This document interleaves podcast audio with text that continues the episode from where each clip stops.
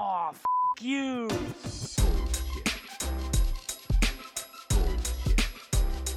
Bullshit. Bullshit.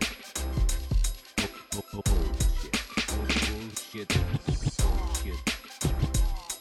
Bu- bu- Bullshit. Bu- Bullshit. Three, Bullshit. two, Ready.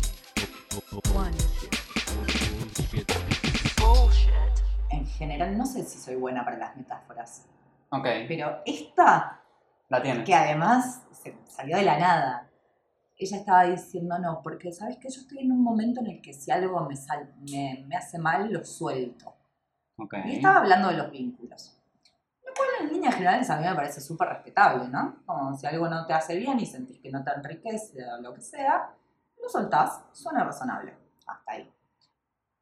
Ahora, como en general a mí me interesan mucho los temas de gestión, pensaba, bueno, ¿qué pasa si trasladas eso a un ámbito laboral? ¿No puede renunciar en cada situación en la que se siente molesto por algo? Claramente no. No. Entonces le digo, bueno, pero pensá en esto. ¿Qué pasa si te imaginaras dos situaciones distintas, ¿no? Y vos pudieras ser dos elementos. O sea, en realidad puede ser un elemento y tenés que elegir entre estos dos. Ok. ¿Qué, qué elegirías ser? ¿Un envase de plástico, viste? De esos como los que te dan en la comida por peso. Sí, sí, sí. Tipo, vas al chino, te dan una... Vos si agarras un encendedor cualquiera y encendés el envase de plástico, ¿en cuánto tiempo se derrite? Claro. 20 segundos. Sí, sí, sí, rápido. O preferís ser una sartén. La sartén Que aguanta. la pones sobre el fuego Claro. y no solo la sartén aguanta el calor. Cuando vos le pones un elemento crudo a la sartén arriba, Claro, lo cocina. lo cocinás y creás una tercera cosa. Tenías, hasta ahí tenías fuego, sartén, muy bueno, 10 minutos después acaba de pasar algo mágico.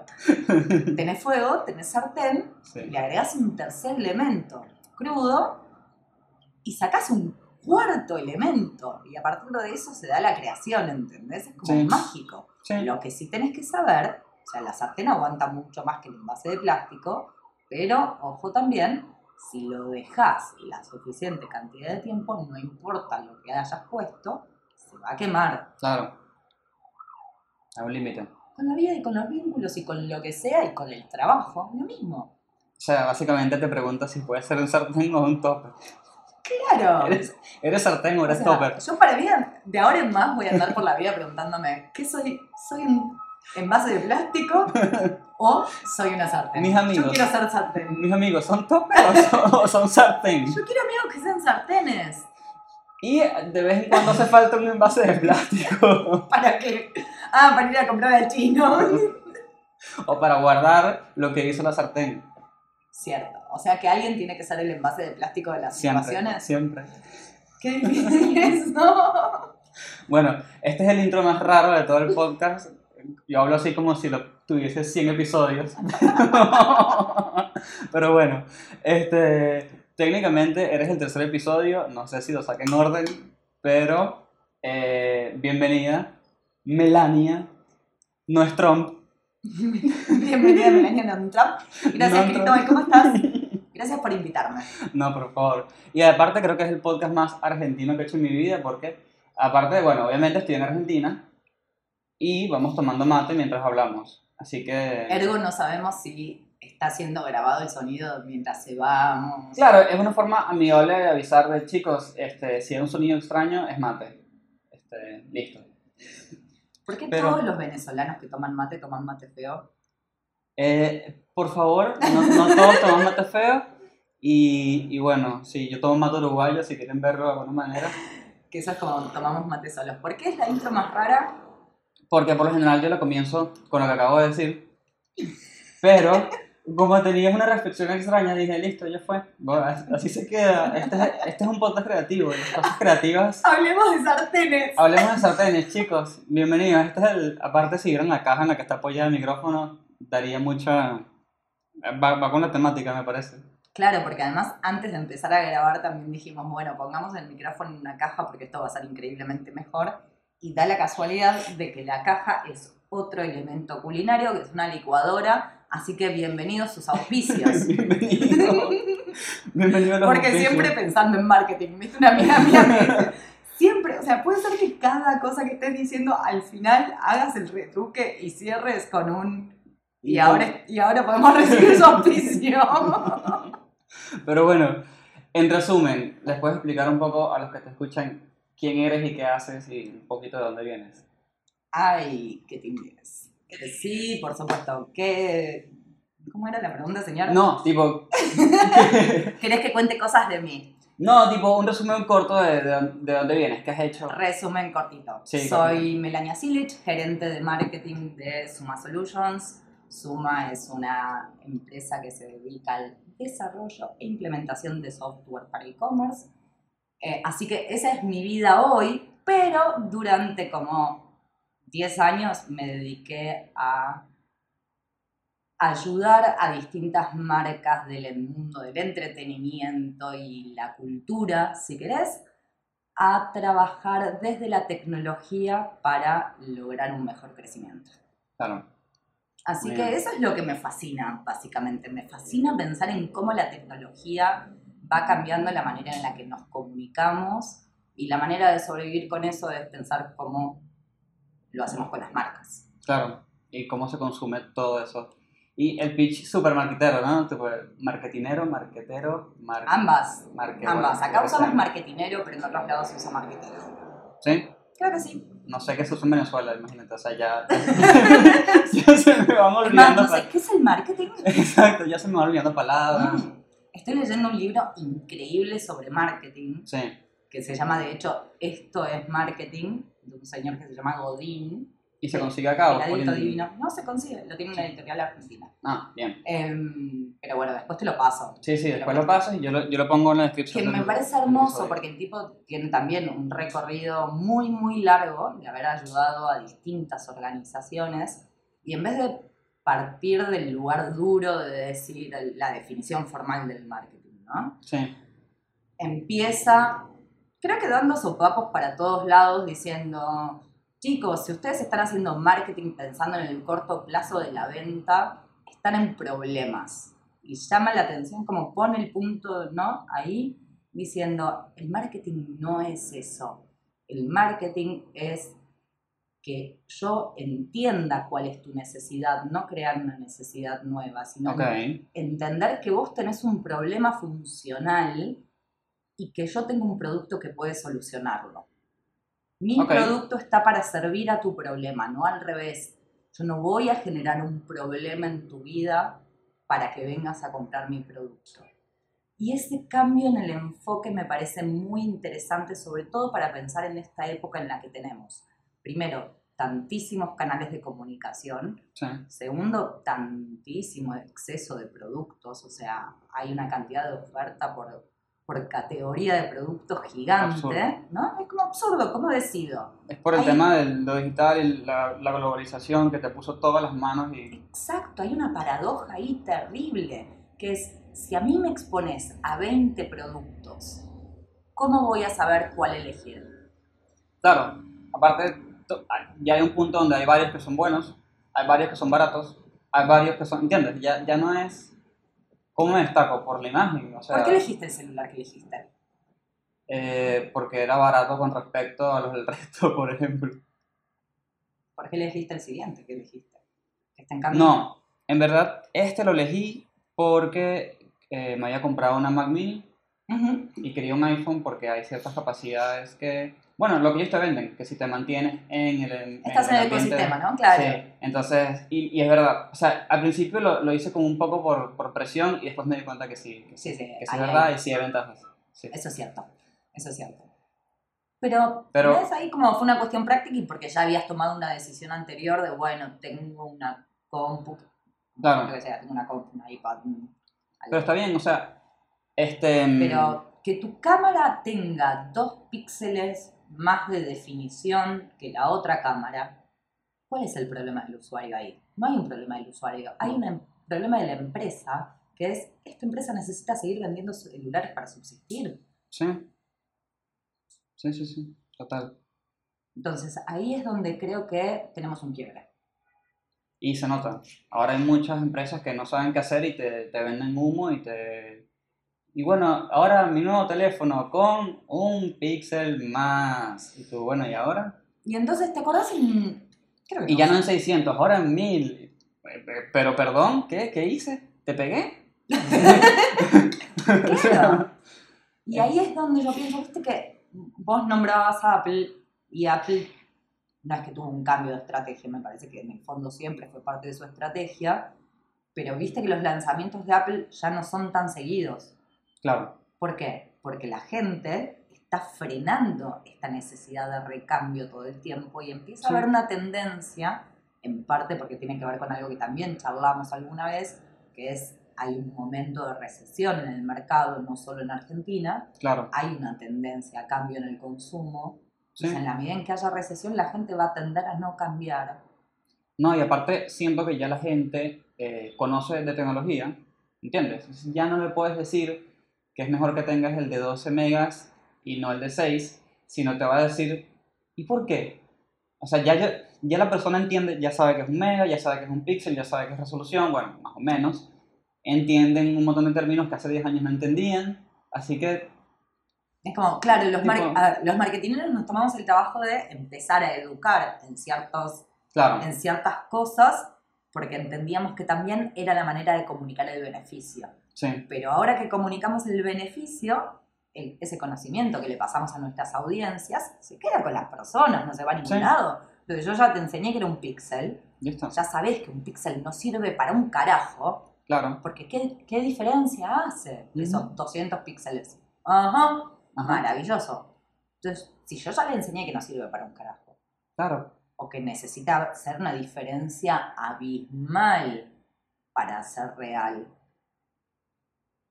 empezamos a retroceder. Retrocedemos un poquito en nuestra decisión de compra y decimos, yo ya tengo este conocimiento, ya sé que me impacta tanto en mi vida, ya sé que esta necesidad, aunque Claro. no lo sepa conscientemente, ya sé que esta necesidad no es real. Espero a que me lo roben, digo, ah, espero a que se me rompa. Sí, sí, sí, es así. Bueno, si estás en Estados Unidos lo cambias y... oh, claro, vas al local.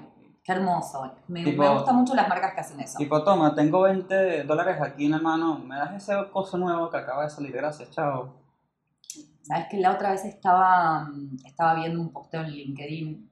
LinkedIn es mi, es mi nueva red social favorita. Ok, también, O sea, también. Viste que hay gente que consume, bueno, no, también consumo mucho Twitter. Eh, Uf, consumes literalmente los dos extremos, ¿no? esporádicamente tengo momentos de mucha producción en Twitter y, después me retiro durante años, literal. Uh. Y después vuelvo, probablemente ahora que estamos cercanos a las elecciones y me encanta este momento, vuelva hablar de nada que ver, a hablar de ensaladas. Ok, O sea, no sé, o de lo que sea, o de poesía. No sé tanto de o poesía. de toppers y sartenes. O de- claro, me encanta que digas toppers. ¿Cómo se Toppers. dice? El chino no te da toppers, te da unos envasecitos. Envases. ¿No? Envases es, una palabra muy Que hay rara, gente pero que bueno. lava y, y recicla y vuelve a usar. Eh, es hermoso. ¿Qué cosa? ¿Los chinos? Los toppers. Ah, toppers. No, no los toppers, sino los envases de plástico, porque los toppers están hechos para seguir viviendo. Los Exacto. envases de plástico no. Y eso es un problema, porque después Y se termina en el estómago de una tortuga. O en el nuestro, pero bueno. bueno, el nuestro. No, en serio, en serio. ¿Sabés que el agua está llena de plástico? No, y dicen que el pescado tiene mucho plástico, muchos microplásticos y estás comiendo plástico, o sea, Exacto. básicamente. Exacto. Pero bueno, este, ¿cuál es la diferencia? Eso suena que se viene una pregunta. ¡Ya! No, en verdad tengo muchas preguntas en la cabeza. Diablos. Siempre tenés muchas preguntas en la cabeza. Siempre tengo muchas... Exacto, para la gente que no me conoce en persona y no conoce a Mel, yo a Mel eh, le hago preguntas básicamente todo el día. y en el tiempo libre le hago preguntas de cosas que me pueden ayudar para mi no tiempo libre. Yo Así tengo que- otra pregunta. Sí. Las preguntas Sí. son para vos la forma perfecta del lenguaje. ¿Cómo así? ¿Por qué? ¿Por qué? Porque te gusta mucho hacer preguntas. Porque soy una persona muy curiosa. Porque por lo general, por más que el tema sea alejado de mí, tengo una idea de algo, ¿no? Porque sí, porque no estás en blanco. Y siempre es como, a ver, ¿qué opina esta persona? Y voy como un niñito con un palito al, al zapito y que pues, ¿Puedo señalar el hecho hermoso de que se supone que yo soy la entrevistada y te estoy haciendo preguntas a vos Claro. para que hables de vos? No importa, no pasa nada. Ya, ya hubo otro invitado así y después, y después le volteé la entrevista. Es como un sartén, ¿ves? Vaya, Este... ¿estamos haciendo panqueques? no, en verdad, es así. yo me estoy imaginando que la persona que puede escuchar un episodio de marketing por ahí eh, no es un manager de marketing, ¿entiendes? Pensé que ibas a decir no es humana. Ah, no, no. No es un manager. No es un manager de Sí, marketing, claro. ¿no? Es una chica o un chico o un chico. La mayoría, la mayor un- parte del tiempo no somos managers. Exacto, porque llegar a manager es un montón de escalones, ¿no? Ay, pero incluso mientras estás siendo manager, en realidad no estás siendo manager. Mm, vas tirando Pero ese fruta. es otro tema. Eso es otro tema para otro día. Sí. Este, no, en serio. Entonces, me imagino también que esa persona, que yo he conocido varias, comienzan en agencia de publicidad y comienzan de, de community manager, comienzan de quizás redactores Mm. y no sé si tienes alguna idea de cuál es el camino para nada, ir, ir como subiendo, porque no es, más, no es el título realmente lo que, lo que me da duda a mí, es que en todo el mundo creativo las carreras tienden a pagar mal. Sí. Entonces, a mí me parece muy importante que la persona aprenda a darse su valor y a conseguir una ruta. Mm. ¿Entiendes? Sí. Y voy a aprovechar, me parece que tengo una, una linda historia para, para contarte ahí. No sé si es un récord, no sé si es un ejemplo o un consejo acerca de cómo seguir, porque me parece que ningún, ningún camino es perfecto y ninguna Claro. posición final es la posición deseada. Pero, mm, pero me parece lindo porque te va, te va a contar algo de mí que creo que no sabías. Ok. Salvo que hayas leído muy bien mi currículum. No, no, no. Que es que durante mucho tiempo, como muchas mujeres, Sí. y, y tiene sentido que diga mujeres y no cualquier otra cosa, en Argentina, no sé si en Venezuela es igual, A ver. pero en Argentina normalmente el recorrido, no para todo el mundo es, empecé trabajando en una agencia, Ok. sino que la mayoría de las veces, más abajo todavía de empecé trabajando de asistente o asistente de cuentas o community manager o lo que sea, es empecé trabajando de recepcionista o empecé trabajando de secretaria o empecé trabajando de cadete. Ok. ¿Cadete es qué? Tipo... Cadete es como, bueno, lo que ahora haría, por ejemplo, un Rappi. Ah, ok. Un, es el motoquero, el pibe que lleva en moto, en auto o en lo que sea, Sí. de un lugar a otro los papeles. Ok. En una época con internet mucho menos ágil o lo que sea, en donde no había tantas maneras de legitimar la documentación, donde había que ir a hacer más trámites. Sí. Bueno, eso es un cadete. El che pibe que va haciendo trámites de un lado para el otro. Sí. Bueno, para las, así como para los varones es el cadete, para las mujeres era la recepcionista o la secretaria. Ok. Yo trabajé muy, muy poco de recepcionista cuando tenía como 18 años. Yo empecé estudiando algo que no tenía nada que ver con el marketing a todo esto. Ok. Yo empecé estudiando letras cuando salí del colegio. Bien. Salí del colegio y empecé letras y teatro. ¿Qué tendrá que ver? Y en un momento, bueno, vueltas de la vida, bla, en un momento volví, ya había dejado de estudiar teatro, o sea, estudiaba teatro en el conservatorio, no un tallercito. Sí. Eh, ya había dejado de estudiar letras porque me había ido a vivir un año a Chile, volví. Era más grande, ya tenía 27 años, era grande para estudiar. Y me pregunté cómo cornos se conectaban esas cosas que yo había estudiado. ¿Cómo conectas la literatura Sí. con el teatro, con la vida en la empresa, que yo ya había experimentado, ya había experimentado como re- recepcionista, ya había ex- experimentado como una especie de responsable de administración de una empresa muy chica en Chile, de tecnología casualmente también. Era Sí. como, bueno, todo esto que tiene que ver. Tiene que ver que es comunicación, perfecto. Si todo esto es comunicación de distintas formas, ¿Cómo que y las que que empresas necesitan esto, yo estudio a ver alguna forma de comunicación corporativa y cada universidad más o menos tiene propuestas distintas de llegar a esto. Publicidad no me tentaba tanto, ¿verdad? fui descartando. Ok. Pero cuestión que hasta que empecé a estudiar formalmente esto, yo ya tenía 28 y empecé a estudiar relaciones institucionales, que es una cosa súper ambigua, porque es como relaciones institucionales y públicas. Ok. Bueno, mientras tanto conseguí trabajo en un lugar que es el Banco Interamericano de Desarrollo, que es como si te dijera el primo hermano del Banco Mundial, pero más Ok. chiquitito. Eh, con lo cual había mucha relación con el gobierno, papá, papá. Y yo pensaba, ay Dios, mientras iba a estudiar, ¿eh? salía, salía del banco a las 6 de la tarde, de trabajar con los gringos, qué sé yo, y me iba a la facultad, con 28 años.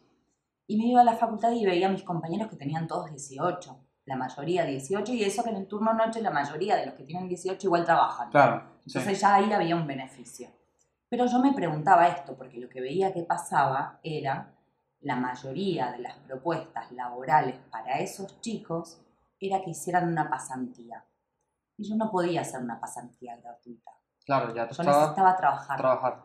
Yo necesitaba que me entrara plata porque tenía que pagar un alquiler, tenía que pagar ciertos gastos míos. Venía de una situación y de un contexto en el que no podía darme el lujo, o yo sentía que no podía darme el lujo de no tener un ingreso. Entonces dije, pues Melania, paciencia, paciencia, paciencia, paciencia. A veces la paciencia en serio es la reina de las virtudes. Espera, vos buscá y esperá, buscá y esperá mientras seguí trabajando con- como secretaria en ese lugar, que igual era un super lugar. Porque Ok. la- ¿Por qué? Porque esa secretaria era una- más una especie de asistente de proyectos en un área que era específicamente energía, Ok. distintas formas de energía, entonces era muy interesante, se cocinaban cosas que estaban buenas. Bien. Y viste cómo es la curiosidad, a mí todo me daba curiosidad, entonces igual secretaria, igual leía todo, ¿va? Y le iba preguntando a mi jefe cosas, y mientras tanto, bueno, Ma, aprendes de algo. iba cursando, iba viendo cuáles eran las opciones laborales, y yo decía, no, en agencia yo no voy a poder entrar porque no puedo entrar por una pasantía, así que mi experiencia por acá tiene que entrar en otro lado, y en algún momento empecé- se me vencía el contrato, porque en esa empresa yo estaba por tres años, los contratos eran siempre, salvo para determinados cargos más Ok. jerárquicos, eran tres años, y yo estaba al segundo año y dije, voy a empezar a buscar porque esto va a venir para tarde. Claro, obvio. Bueno, a buscar, a buscar, a buscar, a buscar. Y en algún momento veo una búsqueda. Y esa búsqueda decía, se busca secretaria con especialidad en comunicación. Y yo apliqué como aplicás a tantas otras cosas cuando estás Sí, sí, sí. buscando. Bueno, acá dice que es especializado en comunicación, pero a la vez, y era en un medio, en un medio de comunicación Bien. Esto puede estar bien. Fui, tuve una entrevista, fui al principio, viste, la primera vez con una agencia de recursos humanos, que era la agencia de esa empresa, era una empresa muy, muy grande, entonces adentro tienen su propia empresa que se dedica Ah. a recursos humanos. Ok. Bien, tuve la primera, pasé, me pareció que había salido muy linda. Bueno, no tenían mucha idea de, qué- de qué se trataba. Pero la entrevista salió linda porque Dato importante. Viste, como charlamos, salió lindo, yo le conté lo que estudiaba y qué estaba haciendo y qué cosas eran importantes para mí, ¿va? y qué cosas me fascinaban, y dentro de esas cosas que me fascinaban, me fascinaba la tecnología. Y me fascinaba cómo, cómo Internet estaba cambiando todo. ¿Esto qué año es? ¿Te acuerdas o y no? charlamos de eso, sí, claro que me acuerdo, 2010. Un momento realmente fascinante. Sí. Y entonces me preguntó un poco de eso. Bueno, y pasó. Y a las dos semanas me volvieron a llamar y me dijeron que eh, la persona que iba a ser mi jefe o que iba a ser el jefe de este, de este cargo le interesaba conocerme. Bueno, Muy bien. bueno, buenísimo. Y contame, ¿para dónde es? Porque hasta ahí no me, no me contaban porque era confidencial. Yo no que iba a saber que era la agencia de recursos humanos. Claro, sí, sí. Yo no entendía nada. En esa época vivía además mucho más en Bavia que ahora. O sea, si ya vivo en, en Bavia es como cuando uno no está del todo presente en el planeta Tierra. Ok. Eso es en Bavia. Yo no estoy del todo presente en el planeta Tierra nunca, pero en esa época menos. O sea, es como vivir en la, luna. Exacto. Bueno, en esa época ya vivía en Marte. Muy ¿Viste bien. como ahora digo, quiero vivir en Marte? Bueno, Ya en está. esa época estaba literalmente en Marte, pero en mi cabeza. Ok. No como ahora que quiero estar con los pies en Marte. y mm, tuve esta entrevista de dos horas fascinada con el gerente general de Radio Mitre. Ok. Y yo ahí ya no podía creer nada de lo que me estaba pasando. Sea, ya- de por sí era increíble. Nada. Y el tipo me explicó durante dos horas todo lo que tenía en la cabeza y yo callada, casi como cuando uno está mm, frente a un papá que el papá lo está sermoneando, Sí, sí, rezando. sí, sí, sí, hasta que después de dos horas de- del tipo encantado contándome qué era lo que estaban haciendo, me dice, ¿y vos por qué creerías que podría ser buena para esto? Porque no sé si te contaron, pero el puesto cambió. No estamos buscando una secretaria. Porque al final nos dimos cuenta de que no, no va por ahí. Estamos buscando un analista de estrategia digital. Juan. Y yo como, mirá, bueno, genial. La verdad es que no, no me imaginaba que venía por acá porque no fue lo que charlé en la entrevista anterior. Claro, tampoco me avisaron de este cambio. Tampoco me avisaron de este cambio. Particularmente la tecnología es un tema que me súper interesa y empezamos ahí a hablar de esto. Sí, Y el tipo me, me dice, porque además es un momento de mucha evangelización, o sea, no es que la compañía está preparada para esto, entonces... Y yo aprendí con él. O sea, aprendí porque él me agarró la mano y me llevó y me habilitó esos espacios y porque, mm, y porque hay algo en la curiosidad, retomo lo que vos decías antes, sí, de, de si es acaso la pregunta una forma perfecta de comunicación. Yo diría que sí. Para mí las preguntas lo son todo. O sea, no importa tanto, para volver a, lo- a tu pregunta de origen, sí. no sé si importa tanto dónde estás empezando, si empezás en una agencia, si empezás como cocinero, si empezás, como sea que empieces, sino para qué estás haciendo ese recorrido. Cuando yo cuento que frené en un momento y me di cuenta que lo que conectaba todo era la comunicación, es porque para mí es muy importante llevar un mensaje. Para mí, esto es un comentario muy de Geminiana.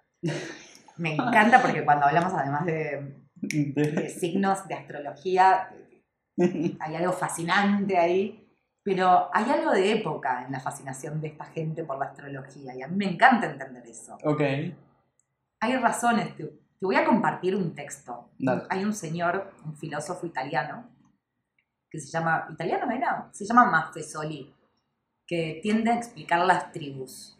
Y dice, bueno, a ver, analicemos esta época, esta época, ¿eh? sí, Y se están pasando un montón de fenómenos interesantes. Hay cambios en el consumo, bla, bla, bla. Por ejemplo, ¿qué onda con la fascinación de la gente por la astrología?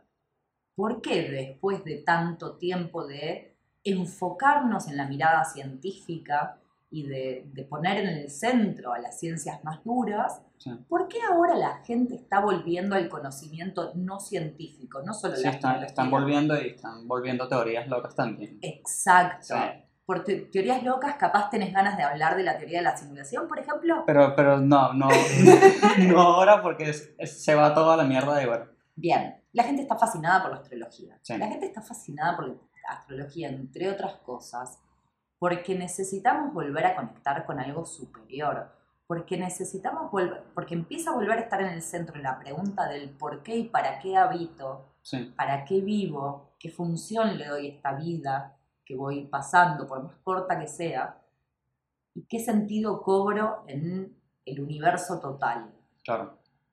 Esta conexión simulada que tenemos, porque no, las relaciones que tenemos muy pocas son profundas, significativas, pero a la vez estamos conectados con el mundo. Bueno, ¿para qué nos conectamos? ¿Cuál es el sentido de esta vida? Y la astrología en eso para mucha gente es una forma de orientar la lectura de cómo es uno y cómo son los otros. ¿Qué pasa con eso? Bueno, todo esto porque para los geminianos se supone que el centro de las cosas está en la comunicación. Mercurio, para los antiguos griegos, es el dios de la comunicación. Ah, no sabía. El planeta Mercurio se llama Mercurio. Sí, Entonces representa en astrología todo lo que tiene que ver con comunicación.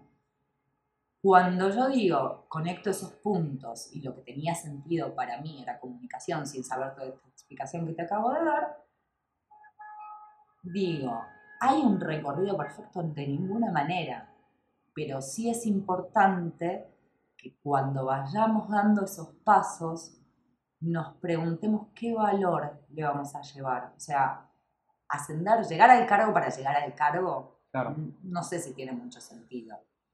hacer marketing porque sí, para el corto plazo, yo no le encuentro sentido. Para mí no tiene propósito Claro. el mero hecho de la venta. La venta tiene que dar una solución a algo. Bueno, ¿a qué le estamos dando soluciones? Si pensamos en el recorrido, en los escaloncitos que vamos haciendo, no sé si hay un recorrido perfecto, si hay relaciones perfectas, si hay un... No, no relacionarse utilitariamente, pero relacionarse colaborativamente. Ok, entiendo. O sea que si yo agarro toda esta información y la comprimo en una capsulita, porque aparte lo interesante es que yo soy súper científico y ateo y todo lo que quieras meter de por medio, Yeah, baby. y tú eres súper esotérica y crees en un montón de cosas. No sé cuál es tu límite, pero entiendo que estás súper abierta a esas cosas. Ah, lo más gracioso es que yo no creo en nada. Ah, bueno, listo. Yo solo sé que existe. Bueno. Es como con todo. Existe. Bueno, pero si yo comprimo toda esta info en una capsulita, diría que eh, lo importante para crecer es tener una misión en la cabeza, ¿no? Y entender que las relaciones en tu trabajo son más allá que relaciones en tu trabajo, porque van linkeadas de cierta manera a tu meta general que tienes en la cabeza, ¿no? Va por ahí. Algo así. O sea Y- que... Y lo mismo con las ideas. Sí, o sea de conclusión dirías que para... Hay que tener una conclusión sobre esto. Una No, no sé. es un montón. No, la conclusión es un montón, pero diría, por ejemplo, si yo quisiera, es que esto es lo que me pasa, veo muchas personas a las que yo sigo en LinkedIn o en Instagram, porque pueden ser conocidos o no conocidos, ¿no?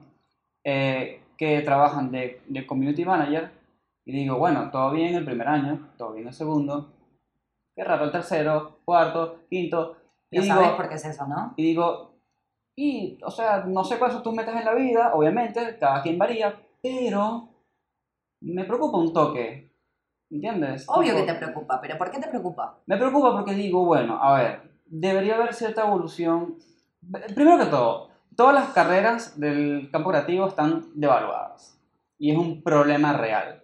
Y entonces me digo, bueno, o sea, esto significa que de aquí a 10 a 10 años van a haber un montón de community managers de 45 años.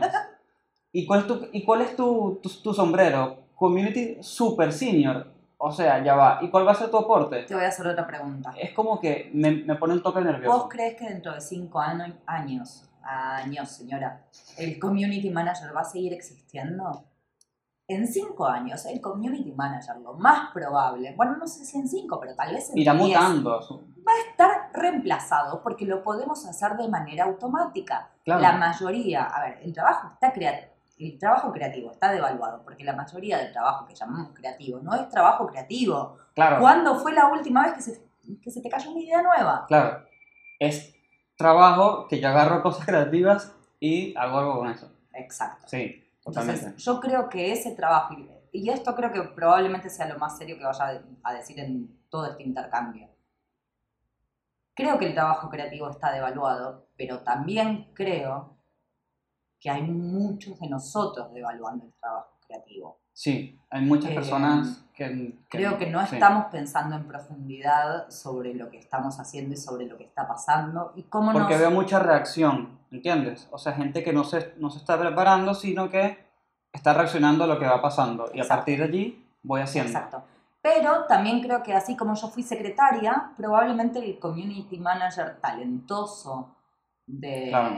de- que hoy es community, probablemente en 10 años esté parado y sea un creative content, bla, bla, bla. Claro, Eh, Creo que va a existir esa evolución, creo que realmente va a haber que dar un paso muy distintivo para convertirse en esa persona, porque esa, a ver, tampoco es necesario que todos seamos managers de algo. no, obviamente Me que parece no. que este es un mensaje que debería servir tanto para los que quieren como para los que no. Sí, para sí, los sí. que quieren, mi mejor mensaje es curiosidad, curiosidad, curiosidad. O sea, no, leer, leer mucho, leer mucho. no existe en comunicación y en marketing alguien que triunfe en el canon de lo que significa triunfar para nosotros, que triunfe sin ser curioso. Claro. O sea, la curiosidad para mí es el motor de todo. Si no te hiciste la pregunta de cómo se hizo esa campaña, de qué hay en el fondo, de cómo se construyó ese mensaje, si no te estás preguntando por qué está ahí esa coma, eh, o por qué elegí poner este aviso en la calle en vez de ponerlo en digital, cuando digital es tanto más barato. Claro. Bueno, hay un montón de razones. Hay que preguntarse por qué por lo menos cuatro veces. sí. El, el ser autodidacta y preguntarse las cosas para mí es clave y eso te lo impulsa la curiosidad. Bueno, conoces el, el- Hay un gráfico que creo que... No, no, no estoy seguro, ¿no? Que se llama el gráfico del pescado o algo así. Que es un esquema para resolver problemas. ¿No? Te preguntas cinco veces el por qué. Entonces, un ejercicio, no sé. No vendo suficientes productos. ¿Por qué? No, es que no he hecho mi campaña de marketing. ¿Por qué? No, porque es que no he contratado a una persona de marketing. ¿Por, ¿Por qué? Porque no tengo porque plata. taca, taca, taca. Y de repente llegas y dices, ah, al final del día es por esto. Entonces, eh, es como aplicar eso eternamente en tu vida para todo, ¿no? Claro, y si uno encima lo puede aplicar para la vida, genial. Yo creo que no hay nadie de marketing que se lo pueda, que, que pueda atravesar su profesión y pueda crecer a este nivel que decíamos Sí, si no te estás preguntando por qué. Y si te estás preguntando por qué y estás viendo lo que pasa en nuestro entorno, en nuestro entorno cada vez los trabajos están más automatizados, etcétera, etcétera, etcétera, si estás viendo esa transformación alrededor, también vas a entender que el camino no es ser community manager para siempre, que ese Claro. trabajo en cinco años no va a existir. Hoy estaba viendo un videíto en Twitter de 20 segundos de David Bowie. David Bowie me parece un ser fascinante, verdaderamente fascinante. Un tipo que hace 20 años decía, Internet, un tipo que es un músico, o sea, no Claro, viene claro. del palo. Y él decía, Internet en una entrevista de la BBC, Internet va a cambiar el mundo, va a cambiar la manera en que entendemos los medios, va a cambiar todo. Todo está cambiando con Internet. todo el mundo, sí, señor. Y el periodista le decía, no, no, no, el periodista le debatía. El periodista le decía, pero David, ¿no te parece que en realidad Internet lo que va a cambiar es la manera en la que transmitimos? O sea, Internet es un canal, pero no Uf. cambia nada más, es un, es un canal mediante el cual, como si te dijeran que es el caño, ¿viste? Es el cable. Claro, es claro, el cable es mediante el cual más. pasamos el mensaje, pero esto es lo mismo.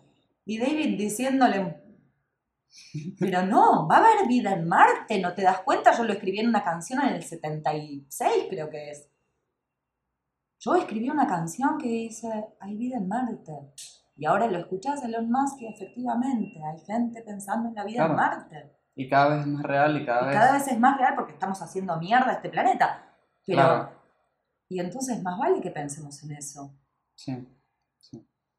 Pero... mm, Eso es un artista, eso es ser creativo. Si David Bowie hubiera sido... A ver, ¿quién es el David Bowie de hoy?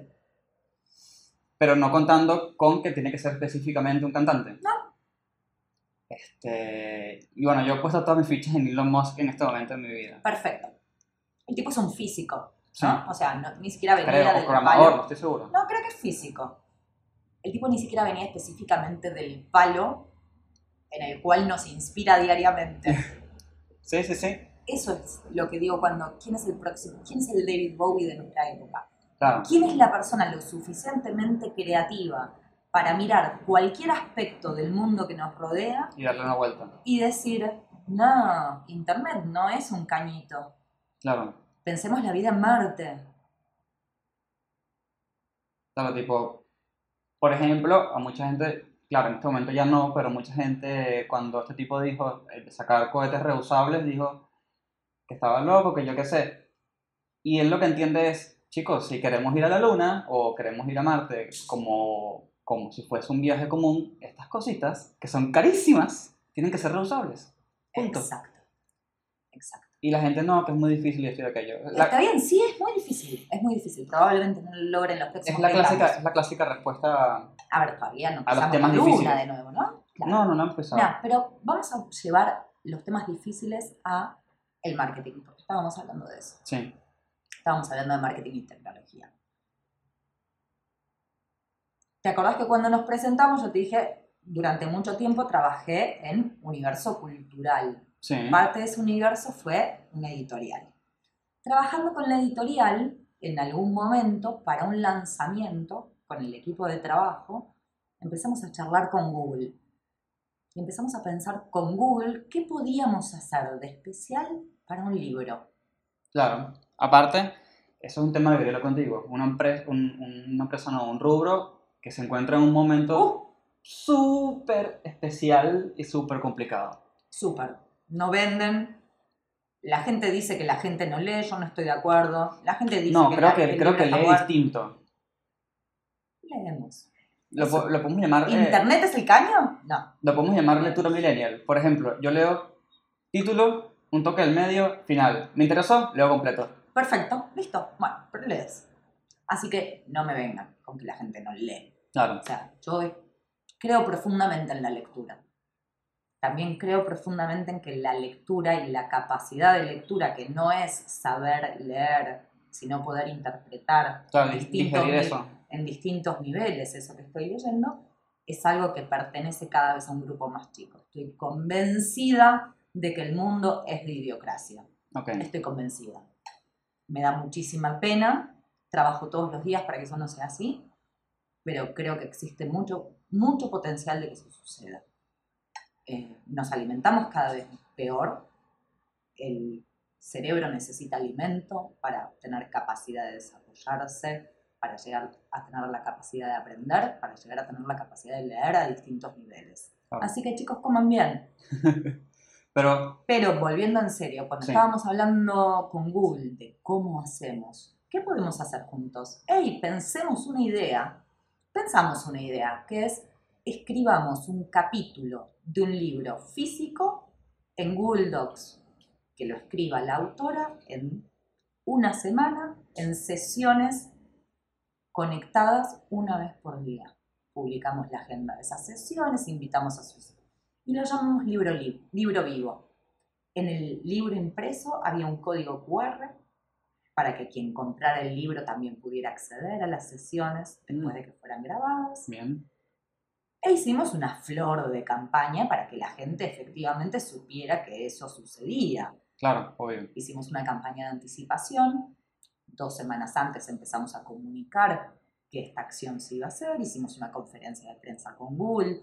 Google, además, trabajar con ellos, no solo que te da acceso a gente muy, muy, muy creativa que está siempre desafiándote a pensar un poquitito más allá de tu idea, Sí. sino que además, por Google, tiene una capacidad de comunicación increíble. Entonces hicimos una conferencia de prensa con periodistas de cultura, con periodistas que no eran de cultura, son muy distintos los dos ámbitos, y nos rompimos todos el lomo, íbamos, las oficinas de Google que eran en Buenos Aires, en Puerto Madero, Sí. nos íbamos todos los días después del editorial, Por dos semanas. nos juntábamos por una semana de grabación de sesiones, nos juntábamos con la autora.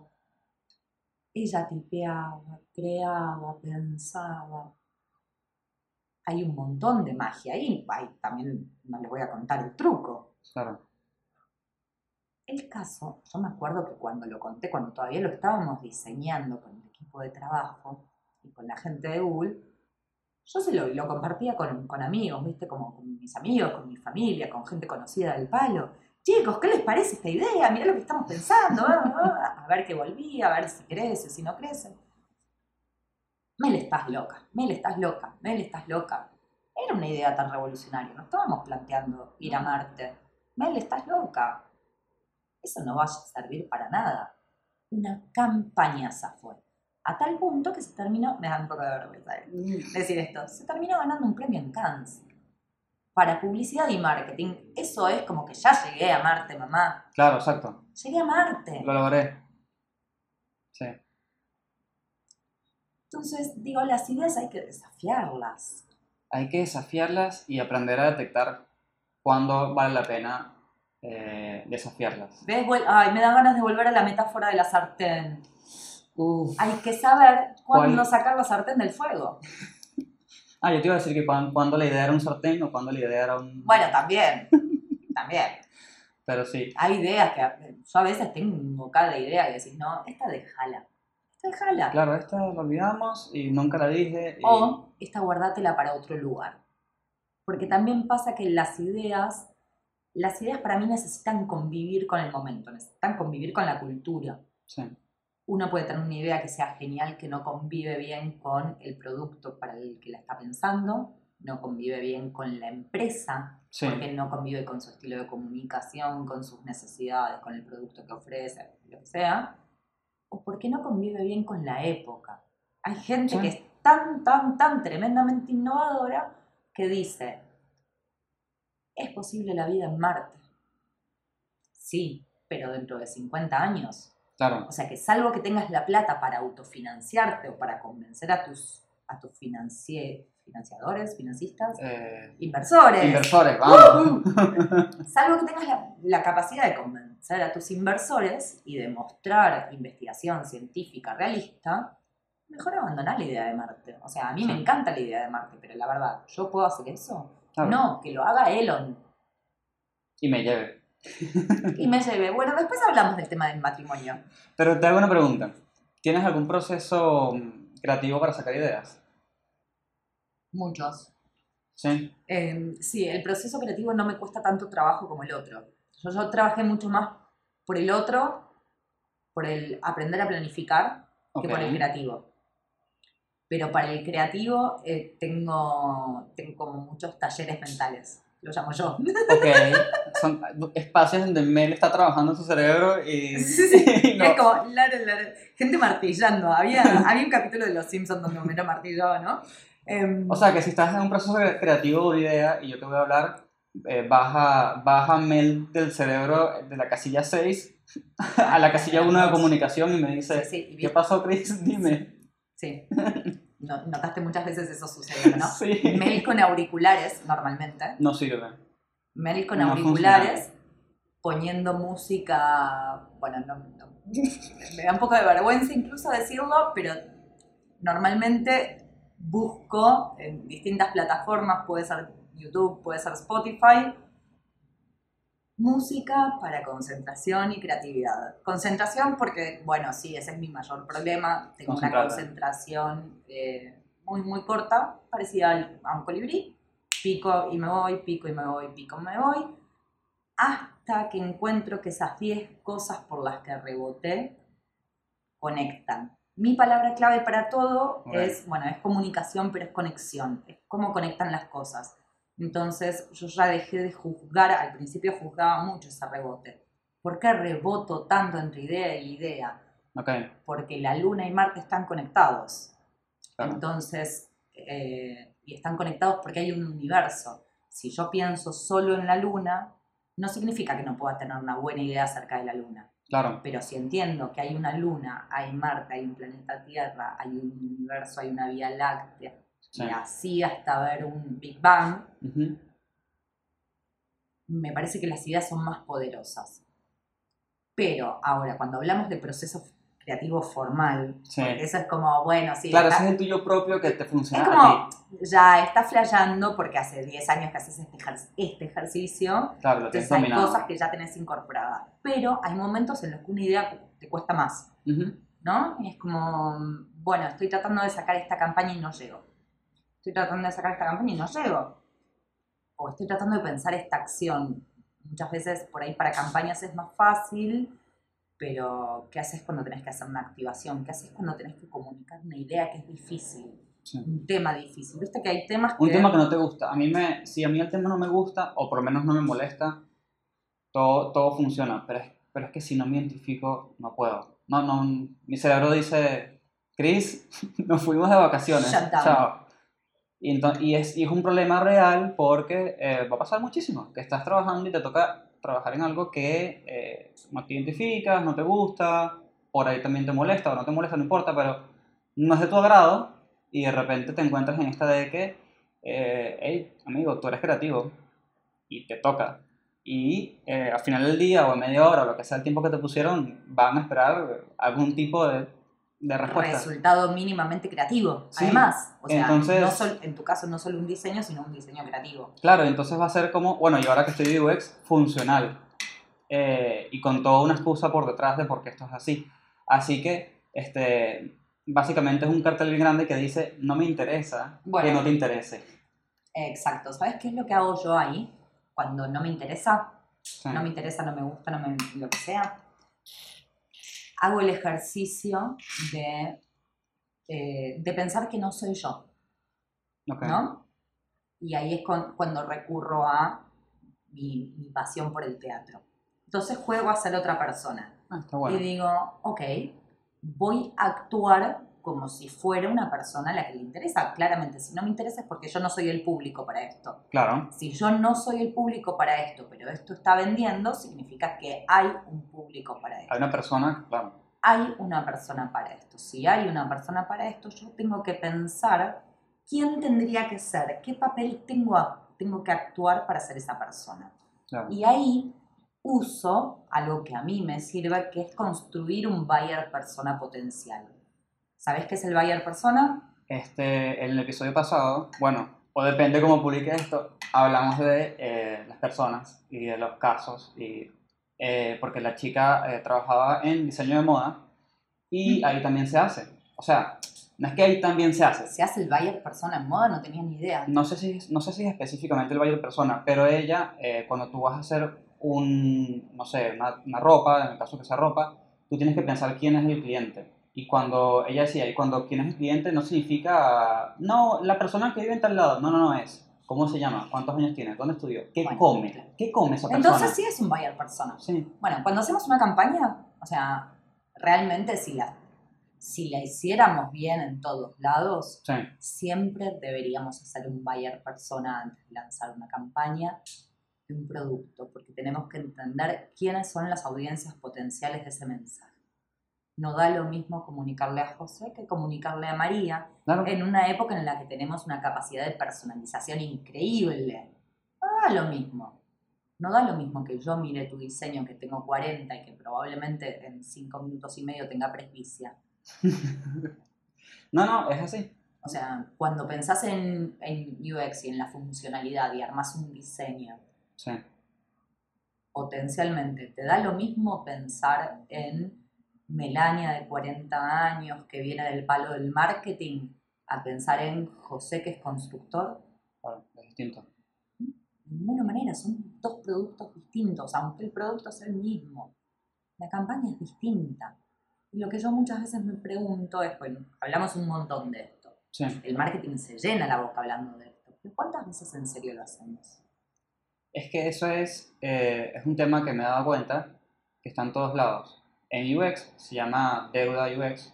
Este, ¿Deuda? don- sí, deuda. Es una deuda UX donde tú en el proceso, según el cliente, el presupuesto y el tiempo, tú dices, bueno, todas, todos estos pasos ideales de UX no los voy a poder hacer. Entonces, ¿cuáles hago? Bueno, ok, hago este, este y este y este, ¿no? Eso lo, lo verás al inicio o lo verás en el camino, ¿no? Depende de un montón de cosas.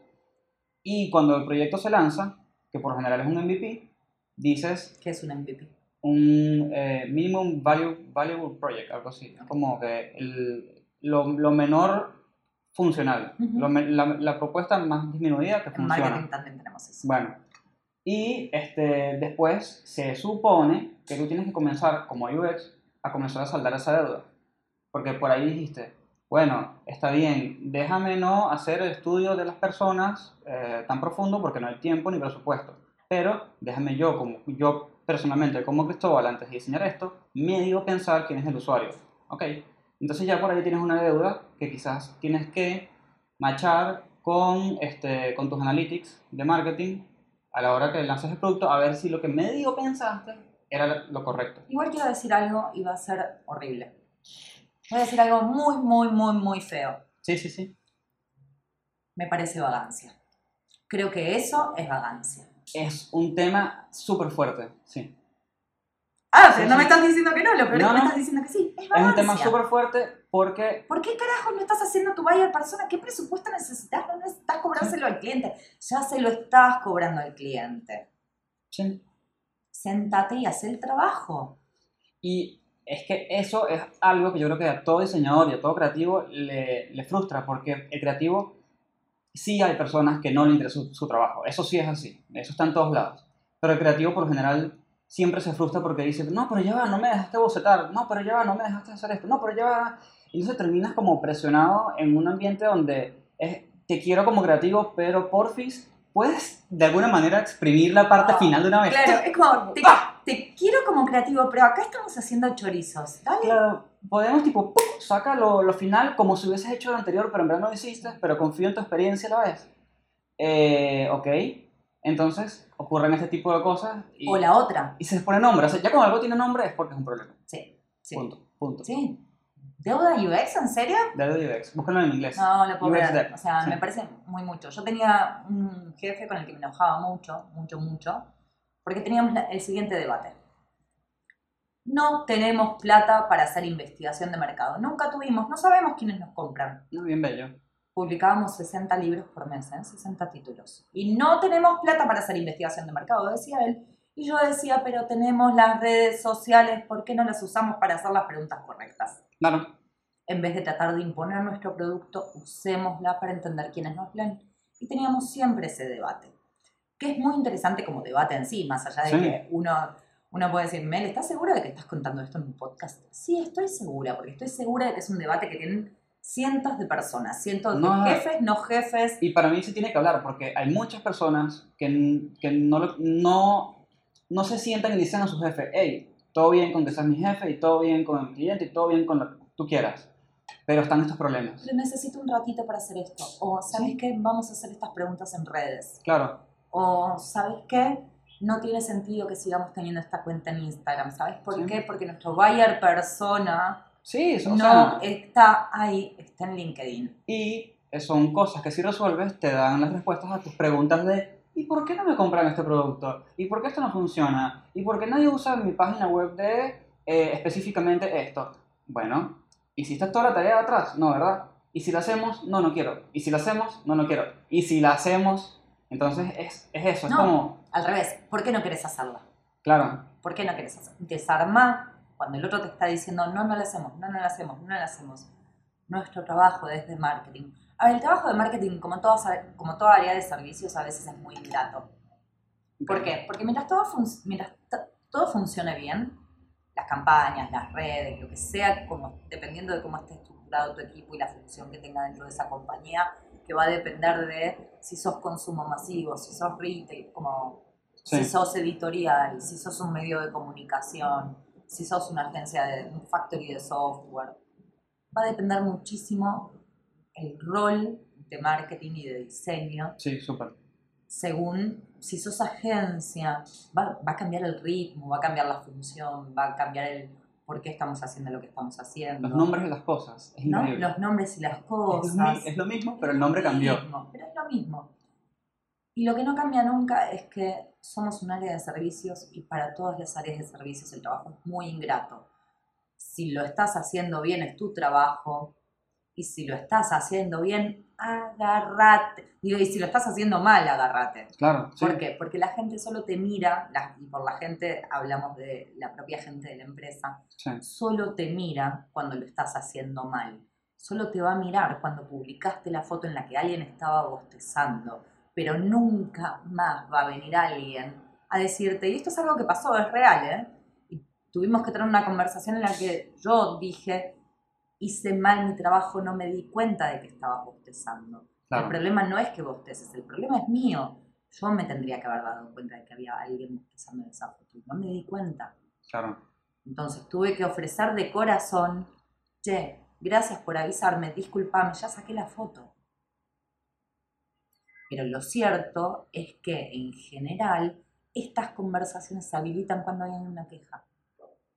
Exacto. Si no hay queja, no, no, no hay construcción, no hay nada. La pregunta es, si yo trabajo para un cliente, ¿no? O sea, saliendo de esta situación, si yo soy agencia, Sí, el cliente va y a quién se queja, normalmente al ejecutivo de cuentas. claro.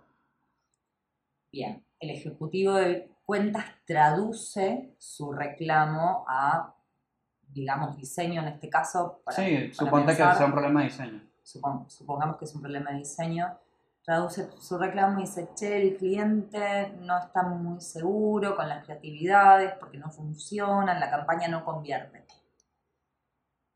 Y te llevan el problema. Claro. El problema que el ejecutivo de cuentas interpretó que tenía el cliente. Sí. Y normalmente lo va a transformar en algo que la agencia pueda vender. Sí. O sea, la traducción se va a acomodar a lo que la agencia puede vender. Y ese es un problema que las agencias y las empresas y los equipos tienen para adentro. Que no sé cuántas veces... ¿Estoy prendiendo fuego todo? ¿Otra vez? Sí, no sé, puede ser. No, pero no importa, porque la idea, la idea de este podcast, que ya lo he dicho en otros episodios, es que, es que se abran debates, se rompa todo, se vuelve a armar.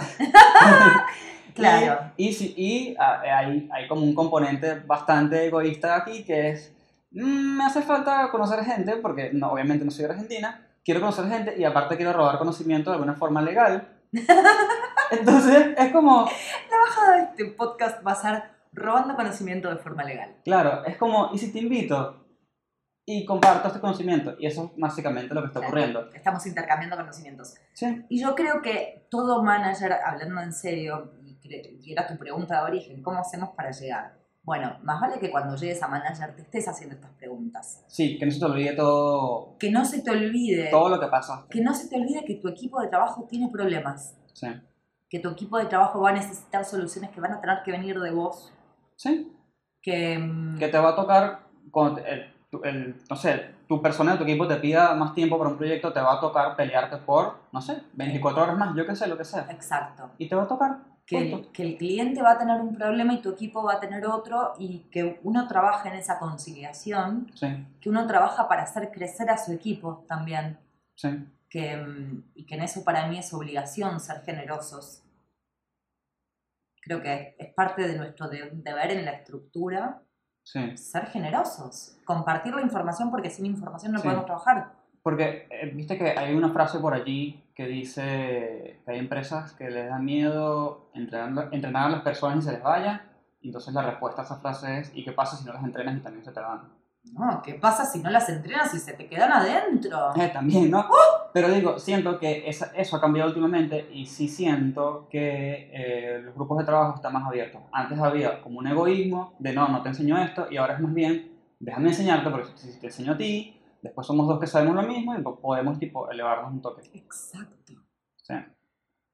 Así que Vamos a tener un momento de silencio incómodo. Un momento de, de reflexión donde nadie está viendo la reflexión en los ojos de Mel y, y se preguntan qué está reflexionando. Estoy pensando en algo y no, no tengo claro en qué. Eso, volviendo al ejercicio creativo. Todo el, Sí. el disparador de esto fue, hey Mel, ¿cuál es tu ejercicio creativo? Bueno, algo así, Eh, algo, algo el, como el este buyer- rebote. el buyer- algo como este rebote, pero el buyer persona es parte del ejercicio creativo que hago siempre. Pero todavía más importante me parece cuando uno tiene la oportunidad, porque no siempre tiene la oportunidad, Sí, si en el buyer persona, en la construcción de ese buyer persona, pueden invitar a participar a gente que no sea del equipo de marketing, mejor todavía. ah, sí, mejor todavía, porque son, todavía. son más reales. Exacto. Es como si yo probara una app. Ya yo sé dónde va a estar el botón, ya yo sé dónde está. ¿Qué es? iOS, Android, dale. No, invita a, a tu tío, dale, ponlo. Invita a alguien que no sepa navegar. Sí. Invita a alguien que... A ver, También En depende el de, tu que- target, ¿no? en el caso de que tu producto ande más o menos por ahí, que tenga sentido, Claro, Pero, por ejemplo, yo que trabajo en la construcción de mensajes de productos que son hipertecnológicos y de- dedicados a un segmento específico, que es el B2B, sí, o sea, el negocio a negocio, ¿qué pasa cuando yo no vendo a consumo masivo? Yo no vendo al público, no le vendo al consumidor final claro, vendes a las empresas. yo le vendo una empresa y dentro de esa empresa las personas que son decisores de la compra de nuestro producto tienen perfiles muy distintos. Hay una parte que viene del, del área específica que va a utilizar la herramienta, pero también muchas veces hay un sector de compras que no es necesariamente tecnológico. Claro, ¿Cómo hago para explicar un producto complejo de una manera sencilla, de una manera breve, de una manera sintética, para poder explicar sus mejores atributos? sí, Eso es un desafío y para eso el buyer persona es súper útil. Porque si yo no entiendo que una cosa es un gerente de e-commerce que sabe de memoria lo que le estoy diciendo, no necesita ni que yo se lo explique, ¿sabes qué? Sabe mejor que yo, Claro, obvio. porque es la herramienta que usa todos los días. Ellos me explican a mí para qué usan esa herramienta. Claro, su necesidad. cómo la usan, con qué cosas se encuentra su equipo de trabajo, dónde le duele más el zapato, dónde le duele el zapato. Esa es otra hermosa pregunta cada vez que estás pensando en un mensaje. ¿Dónde le duele el zapato a la persona que va a recibir este mensaje? Claro. Porque si yo le digo a alguien que... ¿Viste como cuando alguien está muy, muy, muy, muy mal y vos le decís anda a terapia? Sí. La persona que está muy, muy mal y vos le decís anda a terapia, Ahora te hago otra pregunta. Te voy a robar el último conocimiento. A ver. Oh, sí, yo estoy aprendiendo tanto más. te voy a robar esta porque, eh, bueno, la gente no lo sabe, pero Mel y yo trabajamos en el mismo piso, ¿no? Hmm, Así que Mel ha tenido... ¿Estamos la- prendiendo todo? Claro, Mel ha visto más o menos cómo es mi proceso creativo y siento que dentro de, dentro de lo poco que me conoce, me conoce, ¿no? Y ya se dio cuenta que mi proceso creativo es bastante, creo que me habías dicho estructurado, algo así, algo así me has dicho. Y es verdad porque algo que yo sé de mí es que yo soy mitad creativo, mitad completamente lógico y eso es un conflicto, ¿no? Este, y algo que también se dio cuenta Mel es que mi, mi kriptonita es que si yo me doy cuenta de un problema, me da, creo que se llama tunnel vision, cuando, cuando te pones como las gárgolas de los caballos Lo único así, es eso. y es tipo, Chris, pero velo después. No, es ahorita, es ya, esto debe resolverse, y entra mi robot interno, pi, pu, pi, pu, resolver header, pi, pu, pu. Entonces, sí, eh, y a ver, en cierto punto está bien, porque por ahí logras conseguir la, la solución, pero si no lo consigues, se convierte en un problema. Y comienzan a pasar las horas y no consigues solución. Y siento que entro como un loop de, de esto no se va a acabar nunca. ¿Tienes algún consejo para No, gente no, tan para- rara como yo? Pará, tengo una pregunta primero. ¿Por qué necesitas resolverlo en ese problema? ¿Esto es, esto es terapia creativa? ¿Otro podcast? Próximo capítulo haremos terapia creativa. No, bueno, dijimos que había que preguntar por qué. No entiendo por qué. No entiendo por qué necesitas resolverlo en ese momento. No sé, soy así, soy como, para esas cosas soy estructurado, porque siento que en, en, en, en las cosas de diseño eh, se, van, se van como casando. Por ejemplo, el header se casa con el slider, el slider se casa con, y se casa en el sentido de se casa en el look, se casa en las proporciones, se casa en la fuente que usas, un montón de cosas, ¿no? Entonces, por ejemplo, si yo dejo una deuda, por, por- por usar el mismo concepto, si dejo una deuda arriba, después más, más abajo o cuando haga otra cosa, esa deuda me va a pesar. Me va a pesar porque voy a conseguir algo parecido y como no resolví lo anterior, me... Error, error. Y empieza a tirar error todo el sistema. Ujú. Pero tal vez esté bien eso. Ojo, que si no tienes respuesta a esto no hay problema. Porque, Tal vez, tal vez no haya respuesta a esto, claro. Claro, ¿Por qué? Porque, a ver, yo creo que la respuesta a eso es simplemente a veces aprender a aceptar el método propio. ok. En- para mí, para todos los que trabajamos en comunicación, hay una sola obligación. Una sola. No, dos, porque ya dije que la curiosidad. Sumaría la otra, que es el autoconocimiento. Claro, El autoconocimiento y la aceptación. El trabajo interior es clave. sí. ¿Por qué? Porque es imposible comunicar algo que uno no sabe cómo conecta. Hay, en eso sí me parece que hay una responsabilidad.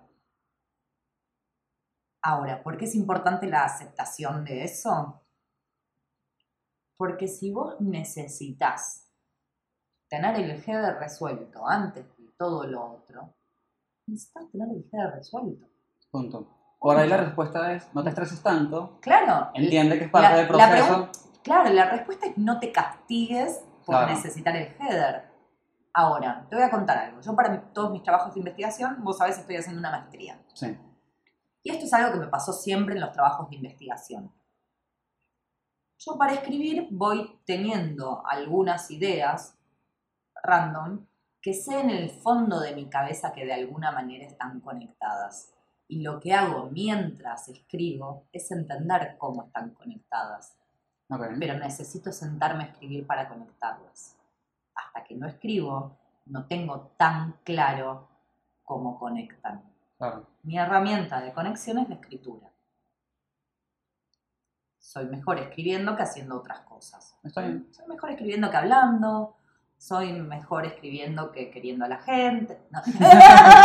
soy mejor escribiendo que definitivamente que cebando mate. Entonces, escribo para conectar ideas. Claro. Ahora, el proceso de eso, ¿querés saber cómo, cómo es? Abro 800 millones de ventanas Que las he visto. que las has visto relacionadas con el mismo tema. Me obsesiono ridículamente, ridículamente durante mucho tiempo con una sola idea y entonces puedo estar hablando de la simulación o de inteligencia artificial durante años. Claro. Ahora, me, por ejemplo, ahora me fascina tanto la inteligencia artificial como a los 18 me fascinaba la lingüística. Y comienzas a leer y a leer a leer a Comienzo a leer con... Exactamente. Y eventualmente eso se va a convertir en parte de mi tesis de maestría. Y yo sé que hoy es parte de mi tesis de maestría que, no sé si te conté, es sobre Connected TV. Maravilloso. Sí. Y ahí hay cosas que se conectan y que se conectan con el marketing. Todavía no tengo tan claro por qué se conectan, porque están en un momento muy inicial, están en un momento inicial esa pregunta en mí y en, en el momento del marketing. Sí. Todavía no sabemos muy bien cómo el uso de la inteligencia artificial en la construcción de contenidos va a impactar en el modo en el que vemos televisión en el modo en el que vemos publicidad cuando vemos televisión. Nosotros pensamos que la televisión se había muerto. Y no, Y la televisión no se murió, solo que ahora estamos viendo otras cosas. la pintaron de otro color. Exacto, pero es como si debatiéramos, no sé, televisión blanco y negro, color, Claro. Y el Plana. siguiente paso. Y el siguiente listo. paso, pero estamos viendo televisión de un montón de maneras. Claro. Que por cierto va a ser más cara porque ahora vas a tener que pagar por cada cosa. Yo diría, aprovechemos para hacer ahora. ¿Y sabes qué? Me pasa lo mismo con... ¿Hace cuántas horas estamos grabando? ¿Como seis? No, hora y diez. Perfecto. Eh, ¿Todavía no se aburrieron? Hola, ¿están ahí? Hello, soy un robot.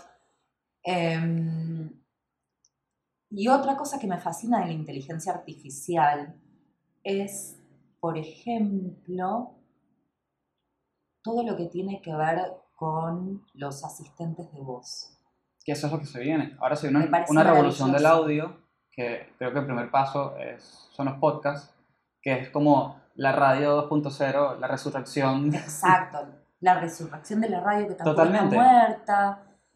Y una cosa que me parece fascinante, nosotros trabajamos en comercio electrónico. Sí, Mucha gente hoy, no solo, bueno, grabamos podcast, estamos haciendo un montón de cosas con audio, nos mandamos audios por WhatsApp, todo el tiempo, sí. buscamos cosas en Google por voz, Sí, tenemos Alexa o Echo en nuestras casas.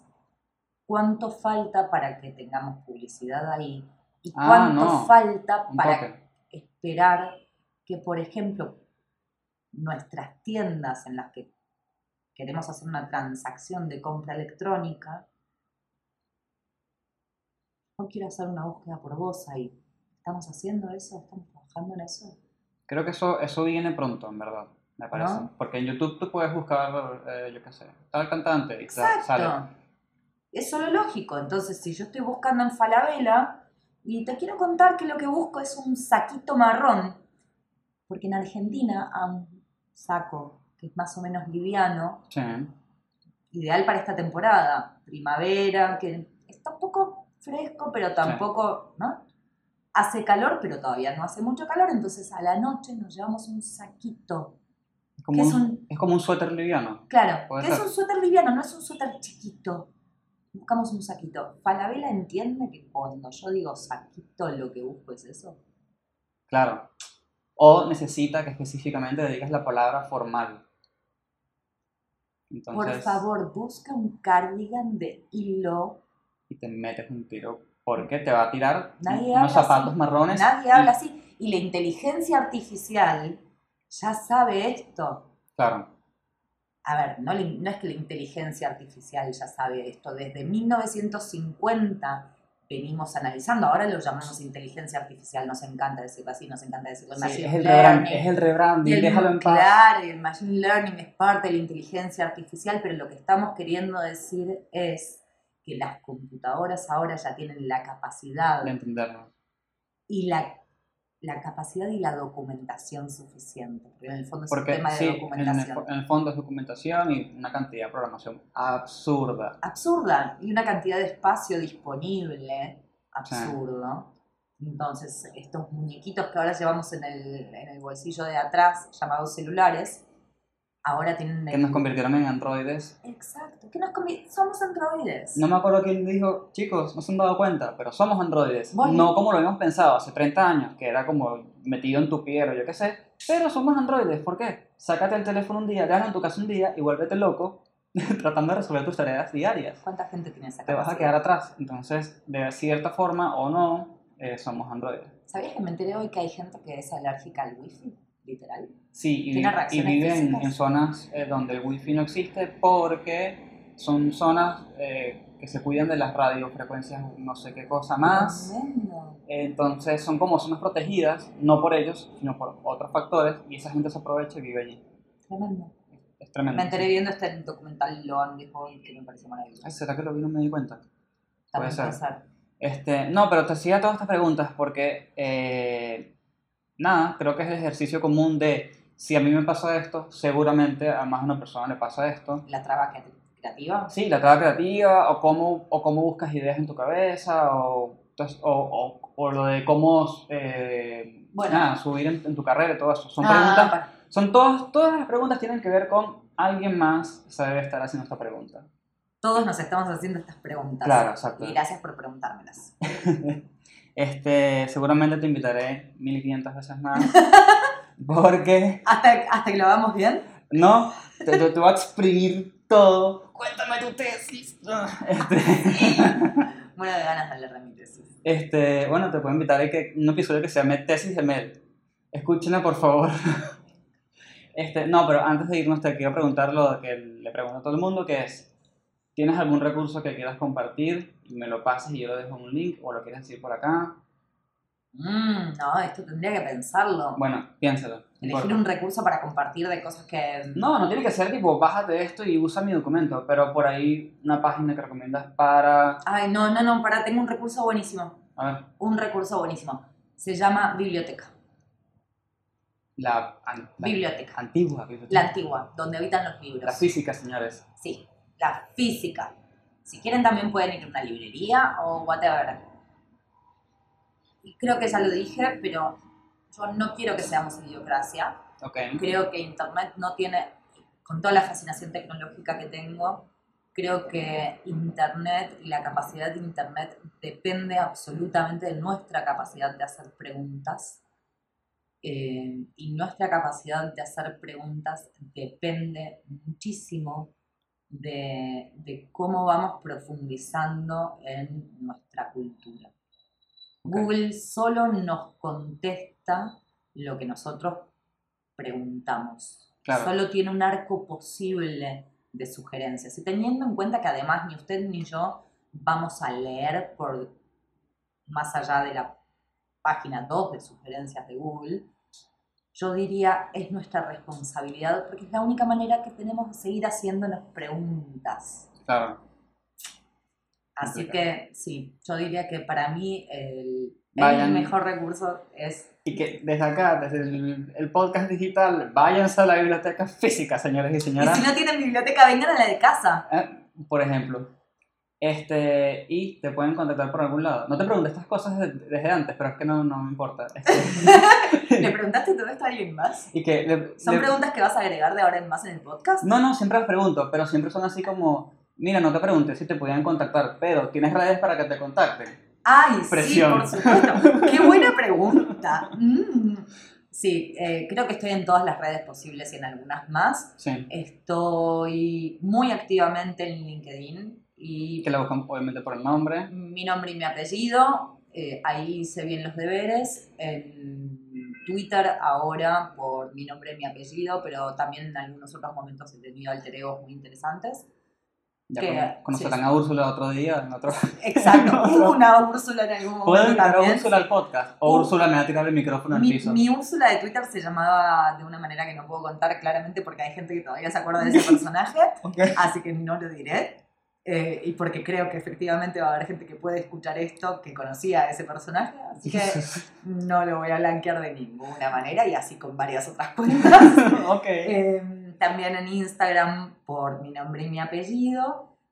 En TikTok todavía no estoy haciendo nada, pero estoy ahí. Yo te lo juro que estoy esperando el celo nuevo y me meto en TikTok. Estoy ahí Le tengo que dar una mirando muy profundamente de la misma manera en que miré Snapchat en su momento. Trato de participar y de mirar eh, todas las redes que habidas y por haber. Obviamente también tengo Telegram, así que si Ah, tienen mi número de teléfono también pueden estar por ahí por Telegram. ¿Pero qué quieres? ¿Que lo dejes en el...? Ni loca, pero bueno, si, si me conoces y todavía no, estamos bueno. conectados en Telegram, podemos hablar por ahí de manera que, en la que O- nos observen menos. Y además a mí me preocupa muchísimo la, que WhatsApp ahora tenga como toda una parte comercial en la que Ah, la cada vez la de más las business. empresas te puedan contactar. Sí. Eh, yo creo que hay ciertas herramientas que tienen que seguir siendo herramientas de comunicación interpersonales sin que haya una intervención de Sí. empresas. No me gusta la idea de tener a Ah. las empresas metidas ahí. A mí me, ha escri- me ha escrito gente de recursos, humanos, de, ah, de recursos humanos para darme ofertas y es súper incómodo. Siento que es como que si me tocan la puerta y... Exacto. Hola Gris, ¡pum! Tenemos esto. No, gracias. Es como para otro capítulo, ¿no? ¿Qué Sí. hacemos con el marketing y la privacidad? ¿Qué Es hacemos con los aspectos más legales? Sí. Es, es otro capítulo que hasta me... ¿Podemos hacer un debate con eso? Sí. E invitar a gente que Y sepa. pues Yo no también, te sé pongo, tanto. también te pongo el debate de capítulo versus episodio. Chan. Ok, esto viene siendo un episodio, ¿no? Esto es un episodio. Estos son episodios. Sí, que- bueno, creo que sí. Bien. Sí. Eh, Pero bueno, Y podemos hacer uno tipo Inception, que sea aprendizaje de podcast y gente que nos que me enseñe podcast porque no sé nada. Entonces vengo y comparto. yo sé, pero como, pero como, como consumidor, estoy tipo aprendiendo. Bueno, hey, pero es un montón. Alto consumidor de podcast. Bueno, eso. Nada. tremendo yonki de podcast. Gracias por invitarme. Lo hice muy largo, lo hice mal. No, no importa que sea largo. Yo dije, si llega a dos horas, son dos horas. Si la gente escucha una hora, la escuchó. Y si escucha las dos, la escuchó. Y lo peor es que podríamos seguir grabando. Yo sé Sí, que esa es la realidad, que podríamos seguir grabando. Pero Eh. bueno, es mejor dejar varios episodios, así, Quédense con hambre de nosotros. así más material para después. Así que nada, eh, nos vemos en la próxima. Adiós.